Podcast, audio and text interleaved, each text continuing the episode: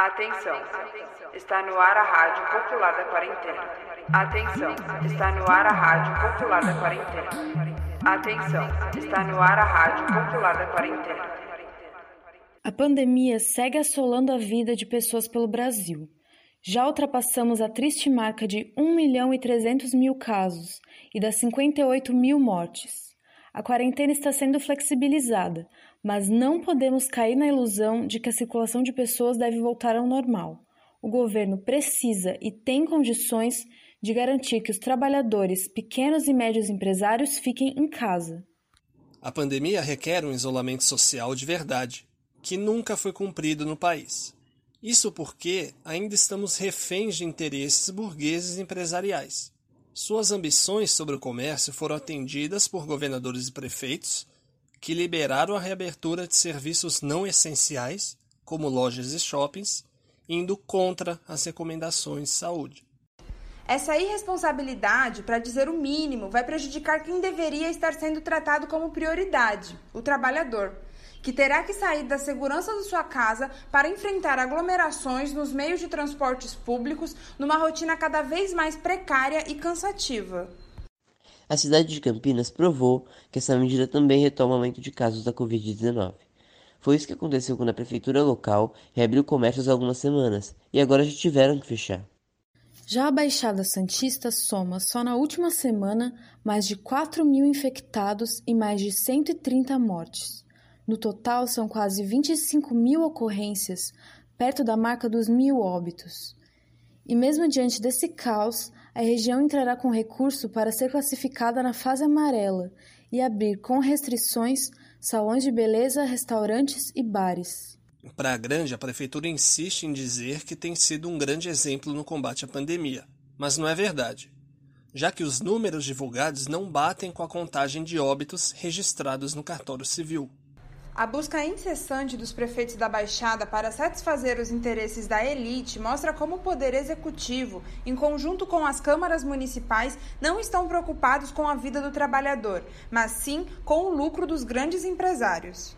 É importante relembrar a denúncia, informada por nós no último programa, de usuários das UPAs de Santos que relataram falta até de tinta para impressão de receitas médicas, sendo que as unidades são administradas pelas falidas gestões das organizações sociais que recebem centenas de milhões de dinheiro público. A terceirização de Paulo Alexandre Barbosa durante esse período pandêmico reflete a falta de servidores em todas as áreas. O prefeito anda se aproveitando dessa situação histórica para contratar entidades privadas, descartando os trabalhadores classificados nos concursos já realizados. A ineficiência das OS nos serviços do SUS é cada vez mais evidente.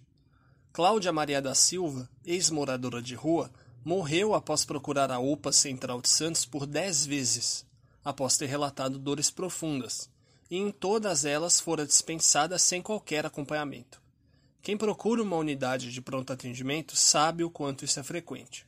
Esses gestores dizem que as organizações sociais não têm fins lucrativos, mas a realidade é que elas recebem 62 milhões de reais por mês e ainda assim nunca garantiram e nem irão garantir o direito dos trabalhadores à saúde. Os seus fins são o próprio lucro e de seus pares.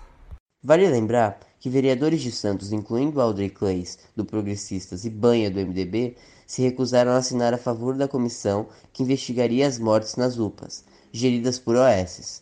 Esses políticos são negligentes e cúmplices desse cenário. Exigimos a investigação das OSs e a punição dos responsáveis pelas mortes nas UPAs.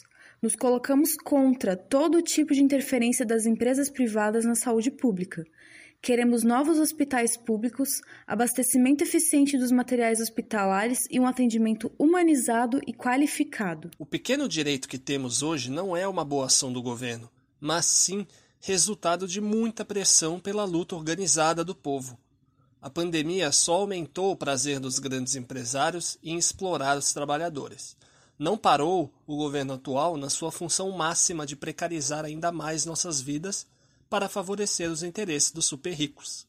Portanto, a luta também não deve parar. A paralisação nacional dos trabalhadores de aplicativo neste 1 de julho, quarta-feira, é um forte estímulo a esse movimento. Exigimos condições melhores de trabalho. maiores valores por cada entrega e pela aceitação desses direitos. Os consumidores podem ajudar com a luta boicotando os aplicativos nesse dia primeiro, divulgando e impulsionando a greve. Todo o apoio à paralisação dos entregadores. E chegou a hora da nossa dica cultural. O filme A Greve, de Sergei Eisenstein, que fala sobre o suicídio de um operário injustiçado, causando o estopim de uma greve numa fábrica russa em 1912. Encerramos essa edição com a frase da revolucionária Rosa Luxemburgo: Quem não se movimenta não sente as correntes que o prendem. Para sugestões, dúvidas ou denúncias, entre em contato pelo e-mail radiopopulardaquarentena@gmail.com. Se puderem, fiquem em casa e lavem as mãos.